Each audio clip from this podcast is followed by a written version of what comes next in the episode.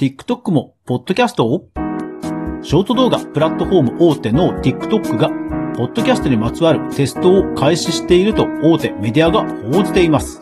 YouTube もポッドキャストに注目する中、動画プラットフォームは次なる広告市場を音声と睨んでいるんでしょうか？さて実際にその TikTok、ポッドキャストで調べてみるとなんとハッシュタグだけではなく、それでは早速学んでいきましょう。おはようございます。クリエイターのかぐわです。いつもご視聴ありがとうございます。それでは今日のお品書き。TikTok がポッドキャストのテスト。Google など他プラットフォームの現状。ポッドキャスターと TikToker を連携する広告です。はい。では早速こちらの記事行きましょう。ビジネスインサイダー1月23日の記事です。TikTok が密かにテストする新たなポッドキャスト機能。2900億円市場で Spotify、YouTube を脅かす存在になるかです。ビジネスインサイダーというね、大手メディアが報じたところによりますと、TikTok アプリがバックグラウンド状態でも動画の音声を聞き続けられる機能だ。普通なら TikTok を閉じれば動画はすぐに再生が止まってしまうが、この機能が実現すれば、ユーザーは動画を再生しながらスマホで別のタスクをこなせるようになると。このことなんですが、メディア自体もコンテンツクリエイターのエミリー・スクバーチさんという方が TikTok のその機能を発見したという投稿から、まあ、引用をしています。実際その投稿のキャプチャーが載っていて、ポッドキャストという画面の上の方に、ポッドキャストとおぼしきタイトルが出てきていて、そして、アラートとしてバックグラウンド状態でも音声が再生されますと言ったような表示がされてるんですよね。うん、だからこれだけ見ると、ポッドキャストというよりは、まあいわゆる音声のバックグラウンド再生かなと。ただ、実際キャプチャーを見ますと、ポッドキャストとは確かに書いてあるので、うん、どこまでポッドキャスト対応要はそのポッドキャストというのは、音声配信の仕組みとして、ある音声配信サーバーから、いろんなね、ポッドキャストを受け取る配信プラットフォームで聞けるという仕組みが、まあ、ポッドキャストですけども、TikTok が、例えば Apple Podcast からの RSS、ポッドキャスト配信を受け取って TikTok で再生できるかっていうと、ちょっとそこのところは未知数な感じはします。ただもう、はっきりと確かにキャプチャーではポッドキャストというふうに書いてはあるので、まあ、TikTok 自身も音楽についてはもう投資をね、していますので、まあ、どちらかというと YouTube Music あたりと競合するのかなと。YouTube Music がね、あの、バックグラウンド再生有料っていう中で TikTok が無料でやったら、それはもうね、いわゆる上位互換戦略ということでは、YouTube Music のね、大きなライバルになりますから、そこは TikTok らしい取り方だなという気はしますので、そこに関しては多分実装していくんじゃないかなということですね。いや、音楽シーンが熱くなりそうですね。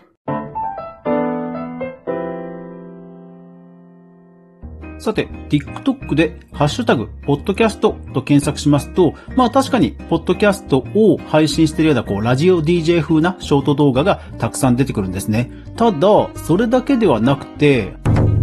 はい。ディスカバリー。これいわゆるおすすめという機能ではあるんですが、TikTok のおすすめディスカバリーっていうのは、ハッシュタグのこう人気の話題になっているものとともに、TikTok 自身がこう選んだテーマ、いろんなこうファッションですとか、いろんなテーマがあって、実はその中にポッドキャストあるんですよ。ディスカバリースラッシュポッドキャストという URL になっていて、ハッシュタグの URL ではないんですね。で、そこ調べてみますと、なんと、おすすめのそういう一ジャンルになっていながら、出てくる動画の数が結構少ないんですよ。10個もなかったかな？ですので、実は TikTok かけるポッドキャスト。まあ、TikTok 自身も推したいであろう現状においては、実はこれ狙い目かもしれませんね。さあ、そんなポッドキャストなんですけども、実は最近 Google の方でも動きがありました。それがこちらの記事です。オトナルという日本の大手音声広告代理店の会社がありまして、そこのポッドキャストで報じていました。で、ブログ記事にもなっていますので、概要欄にリンクを載せておきますね。タイトルはこんな感じです。Google Podcast と Google 検索の連携が仕様変更、YouTube の動向と関係はです。これどういうことかというと、今まで例えば Google 検索で、ほにゃららポッドキャストみたいな感じで検索しますと、Google ポッドキャストのカルーセル、要はそのちょ、ちょっと縦長のサムネイルみたいので、横にスワイプするような形で再生ボタンが出てくる、そういう Google Podcast の画面が実際に出てくるような検索結果だったんですよ。Google 検索から Google Podcast へ誘導するような、そういう動線がかなり強力に露出していたんですけども、それがどうやらなくなったということなんですね。まあ、実際、はい、私も検索してみましたが、確かなくなってたんですね。そういう意味では、Google は、Google Podcast よりは、まあ、やっぱり YouTube の方に注力していくのかなと。何度もこの番組でも配信していますが、海外の大手 IT 企業がレイオフをね、解雇を進めてますので、まあそういう意味では資源の選択と集中ということでは、YouTube に資源を集中させて、YouTube のポッドキャスト取り込みと、音声広告という風に集中させてもおかしくはないですから、まあ多分その流れの一つかなとは思うんですよね。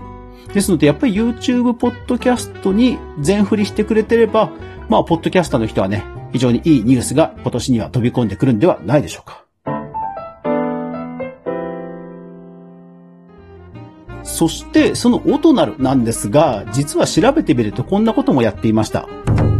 TikTok クリエイター×ポッドキャスター広告。いやー、すごいですね、オトナルさんね。